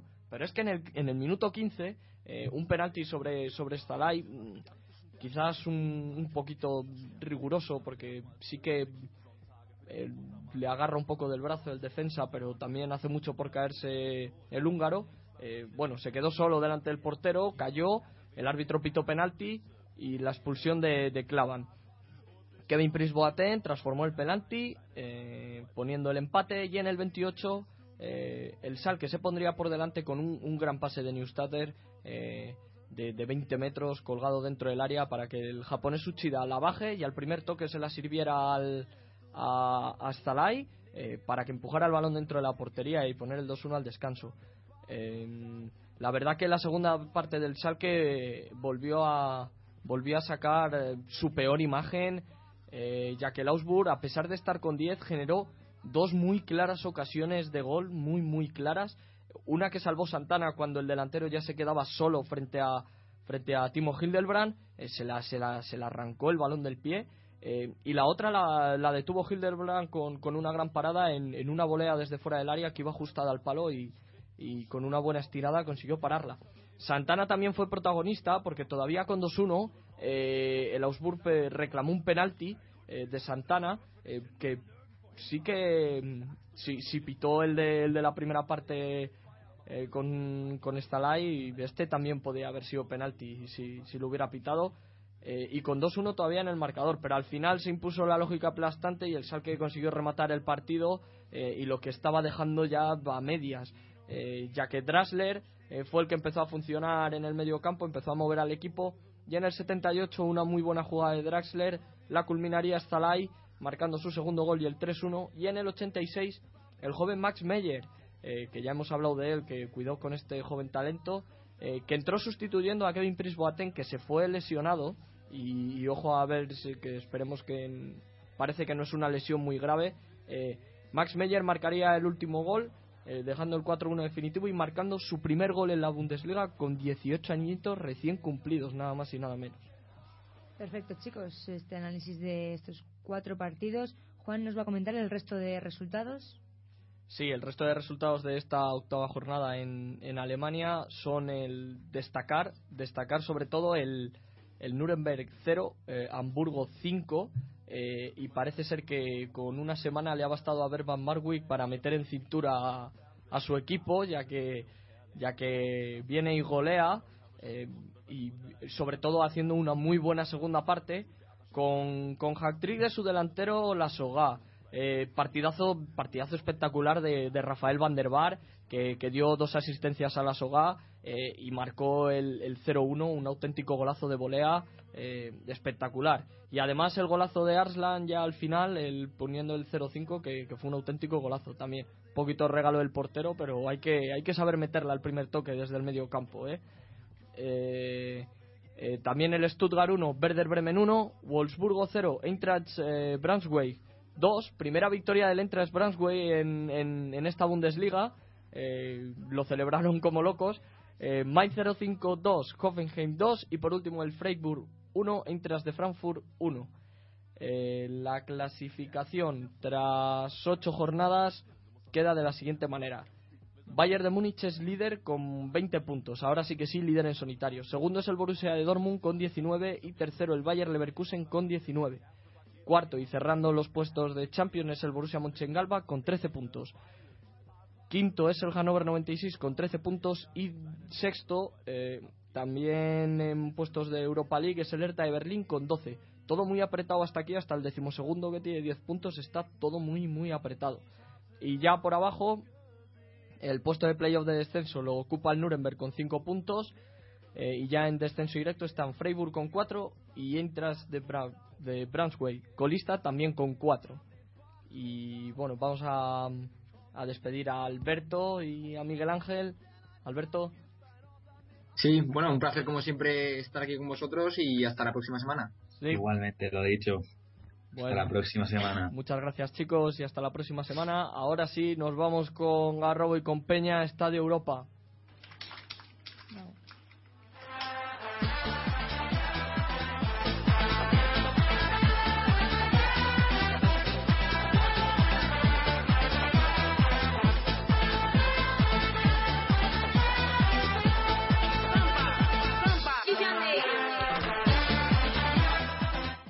Pues arrancamos Estadio Europa y como siempre empezamos por Francia, Lican.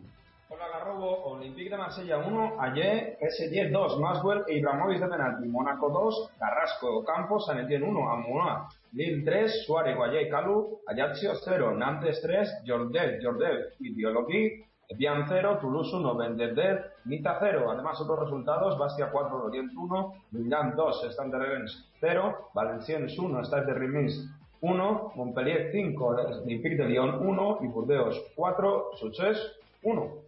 Remontada del equipo parisino en el clásico de Francia, que sirve para igualar al Mónaco en la cabeza de la tabla. Cuarto clásico consecutivo que se llevan los de, los de Blanc, eh, mientras los monegascos vuelven a ganar tras el empate de la pasada jornada, aunque con sufrimiento ya que el 2-1 final llegó en el 87. En la lucha por la tercera plaza aparece el Lille, que pasa al OM, eh, al igual que, que, le iguala a 17 puntos, pero tiene mejor gol average. Un poco más atrás, ya en quinta plaza, aparece el Nantes con 16 puntos al acecho de los puestos europeos. En descenso, Lorient con 7, Sochaux con 5 y colista Valenciennes con 4. Liga Son Sagres. Arouca 1, Pinta Siglo, Porto 3, Jackson Martínez, Jackson Martínez y Quintero, Estoril 1, Javier Balboa, Benfica 2, Lima y Cardozo, Sporting de Portugal 4, Montero, Carrillo, Montero, Adrián Silva de penalti, Victoria de Setúbal 0, Nacional 3, Rondón, Yaní, Candelas, Sporting de Braga 0, otros resultados, Académica 0, Río Ave 1, Belenenses 2, Riarense 0, Gil Vicente 2, Pasos de Ferreira 1. Además, a puntito de finalizar, Victoria Guimaraes Marítimo con victoria de momento para Victoria 1-0. La tabla con este resultado ya puesto sigue dominada por el Porto con 19 puntos con dos de ventaja sobre el Sporting que va segundo, mientras el Benfica está con 14 puntos a 5 del líder y dos de su gran rival en Lisboa. En puesto de Europa League se sitúan Nacional y Sporting de Braga con 13 y 12 puntos respectivamente. Jupiler Pro League. Brujas 1, H. Leuven 0, Sporting de Charola 2, Lorete, Loqueren 1, Malinens 1, Círculo de Brujas 2, Lierse 2, Mons 1, Basda Beben 2, Ostende 0, Anderlecht 0, Courtois 1, Tulte 1, Standard de Lieja 0, Legantois 1, Genk 2. Líder el estándar con 27 puntos a pesar de perder, pero ojo que el Bruja ya está con 26, le sigue Sulte con 23 y Game con 20, Anderlecht y Sporting Loqueten con 18 y 14 cierran los playoffs. El Círculo de Brujas consigue, o al menos eso parece, despegar y ya está el decimoprimero con, 11 con 10 puntos. Eredivisie. Cambur 0, 21, Castañ, Castaños PSV 2, Toivonen y Locadia, RKC Baltic 1, Braver, Ajax 3, Serero, Klassen y Ogesen, Utrecht 0, Vitesse 1, Havenar, Feyenoord 2, De Brick y Graciano Pelé, Roda 0, Pectol 0, otros resultados, Boga Eagles 4, NEC de Breda, NEC 3, NAC de Breda 2, Heracles 1 y Groningen 2, AZ 1. Además fue por puesto helado de Enhack Herenbin por el tremendo estado del césped, que más que un campo parecía un patatal, pero de los de verdad, no los que nos encontramos por la tercera española. Tras nueve jornadas va cogiendo forma la liga holandesa. Arriba lideran el Twente y el PSV con 18 puntos. A los dos les costó ganar sus partidos. Los de Cocu, de hecho, no marcaron hasta el 87 el gol decisivo. Mientras el Ajax venció con más soltura y está a un solo punto de los líderes en la tercera plaza. Cuarta es el Feyenoord con dos puntos, bueno, a dos puntos de los líderes y uno de su eterno rival. Te- tercera victoria consecutiva y sí sin perder, por cierto. En playoff por Europa League están Herenveen un partido, con un partido menos y Pek Zwolle, que lleva cinco jornadas sin ganar con 15 puntos y Vitesse y Groningen con 14. Vamos, que entre el primero y el noveno tan solo hay cinco puntos de ventaja. Y que viva la liga holandesa. Rusia en Premier League. TomTom 0, Zenit 3, Kiria Sobetov, Kirios Sobetov 2, Lokomotiv Moscú 2, Esparta de Moscú 0, Telekrosny 0, Ural 0, Krasnodar 2, CSK de Moscú 0, Dinamo de Moscú 2, Volga 0, Ankar 2, Rubin 5, Anti 1, Kuban 2, eh, Rostov 2. Sigue perdiendo el ANZI y a este paso se va a salir de la tabla, pero por abajo. 6 puntos en 12 partidos. Por arriba sigue el líder el Zenit con 29 puntos, seguido del Lokomotiv y Spartak con 24 y Krasnodar y CSK con 21. Ankar y Dinamo cierran este grupo a la cabeza con 20. Vamos para América.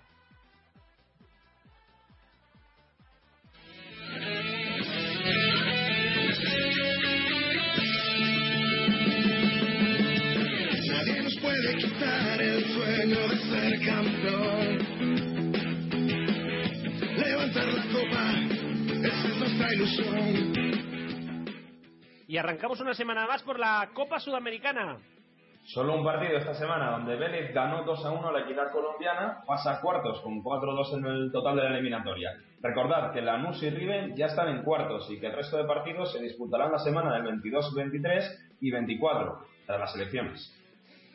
Eh, inicial argentino. Argentino Juniors 1, Belgrano 3, Olimpo 1, Estudiantes 1, Quilmes 0, Newell's Boys 2, San Lorenzo 0, Tigre 0, Racing 1, Atlético Rafaela 1, Colón 0, Arsenal 1. Recién acabado el Colón 0, bueno, el Colón 0 será el 1 y ha empezado el Godoy Cruz Al Boys que va empate a 0 en el minuto 22. Esta madrugada se jugarán Gimnasia y Grima La Plata Vélez y Rosario Central Lanús. El partido de la jornada ahora sí fue el superclásico de ayer noche entre River y Boca desde el Monumental. Victoria de los visitantes gracias al gol de Gilotti. Muy buen partido de Boca que desmontó a River que aunque comenzó muy fuerte se fue quedando sin ideas. Destacable que no hubo seguidores del Boca en el estadio por un reglamento, por el reglamento nuevo de la AFA que yo aún no he logrado entender. En la tabla, Newell sigue líder con 23 puntos, seguido de San Lorenzo y Arsenal con 20 y Boca con 19. Por atrás, Atlético Rafaela con 16 y el Belgrano con 15 completan los puestos nobles. River tiene 14 y Racing cierra la tabla con solo dos puntos. Vamos, Brasileirao. Botafogo 0, Gremio 1, Sao Paulo 3, Vitoria 2, Flamengo 1, Vasco de Gama 1, Internacional 1, Fluminense 0, Náutico 1, Cruzeiro 4, Atlético de Mineiro 0, Corinthians 0, Atlético PR2, Coritiba 1, Bahía 1, Ponte Preta 1, Goiás 1, Lucicuma 1, Portuguesa 3, Santos 0. Líder en solitario una semana más el Cruzeiro con 59 puntos, segundo Gremio con 48 y tercero Atlético Paranense con 44. Tiene casi la liga en el bolsillo ya el Cruzeiro con 26 partidos jugados de los 38 calendarizados. Apertura chileno. Universidad Católica 5, Rangers 1, Universidad de Chile 1, O'Higgins 1, Cobreroa 2, Deportes Iquique 3, Colo Colo 2, Unión La Caera 0. Ojo, cambio de líder, la U Católica empata con el O'Higgins con 21 puntos y toma la cabecera de la tabla. Por detrás, el Cobreloa, Palestino y Deportes Iquique con 18 para luchar por la Libertadores. La U está con 16 puntos en el puesto 7 y el Colo Colo sigue abajo. En el 12, con 11 puntos. Finalización colombiano. Santa Fe 1, Once Caldas 0, Atlético Nacional 4, Enviagado 1, Deportivo Cali 0, Deportes Tolima 0, Patriotas 2, Millonarios 2. Se mantiene en la tabla en los primeros puestos. Eh, líder Atlético Nacional con 30, a distancia del Deportivo Cali con 24. Siguen Millonarios y Junior con 22 y cierran el playoff 11 Caldas. Deportivo Pasto, Santa Fe y Patriotas. Y cerramos en la apertura mexicano. América 2, Guadalajara 0, Tigres 1, Toluca 2, León 3, Puebla 1, UNAM 0, Santos 1, Aldas 1, Cruz Azul 2. América, eh, América sigue líder con 32 puntos y un partido menos y es casi líder de la liguilla a falta de cuatro jornadas. El partido aplazado, aparte, que vamos, que encima además eh, tiene que jugar uno más. Le sigue el León con 25, Toluca con 23, Santos con los mismos pero un partido menos y Cruz Azul también con 23. Ojo, que el UNAM se pone último y podría descender.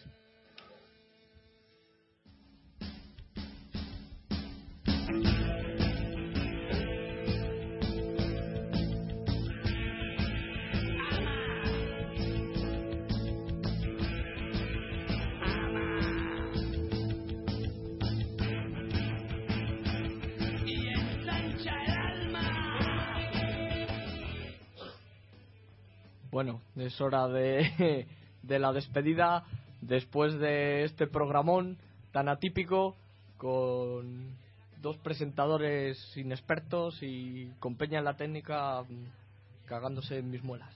Eh, sí, Bueno, en la eh, y en que uno. más me, me he cagado en las moleras hoy. Sí. Y eh, bueno, la verdad es que hemos cumplido con el horario, más o menos. Eh, y quedan tres minutos, todavía lo, lo podemos pasar. Bien, entonces vamos a pasarnos de tiempo.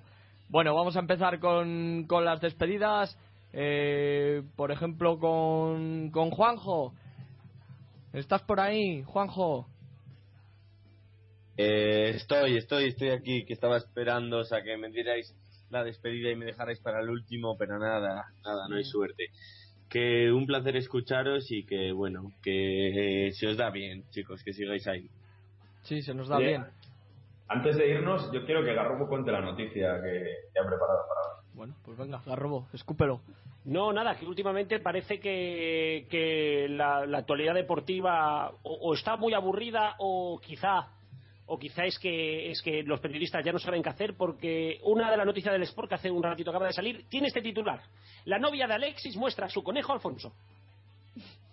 Y Guay. punto. Y esa es la noticia que dirían en el APM, ¿no? Bueno, que Alexis se ve que adoptó este conejo por la calle y ahora le haya hecho una foto al Twitter y esa foto ha sido noticia del Sport. Así que últimamente eh, están los diarios deportivos bastante mal y no solamente el Marca y el As, como muchos dicen. Entonces Alexis ha enseñado su conejo, ¿no? No, la novia de Alexis.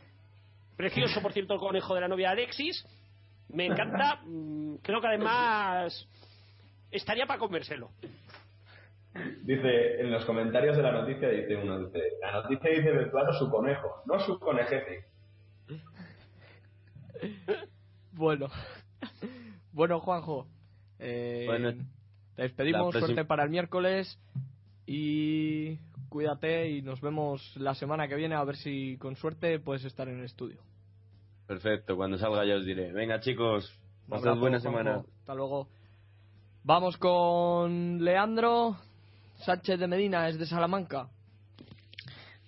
Bueno, pues nada, hasta la, hasta la próxima semana y, y, y, por supuesto a, a ver todo el fútbol que podamos este fin de semana. Sí, porque esta semana tocan compromisos internacionales. Que hay la hostia de partido, por cierto, ¿eh? Sí, sí, sí, hay para elegir y es, es complicadísimo poder seguir, Por la tele. poder seguir varios. Que por cierto, por la tele eh, se van a poder ver un puñado, vamos. Tengo aquí la lista de Gol Televisión que estaba haciendo ahora: Croacia, Bélgica, Ucrania, Polonia, Bosnia, Liechtenstein, Luxemburgo, Rusia, Grecia, Eslovaquia, Alemania, República de Irlanda y Portugal, Israel. Además, el España, Bielorrusia. Y para los que tengáis internet, se van a poder ver a través de la web de la televisión catalana del Sport 3, Colombia, Chile a las 11 del viernes, Argentina, Perú a la 1 del viernes y el amistoso Corea del Sur, Brasil, del sábado a la 1 del mediodía. Y por internet también podéis ver todo.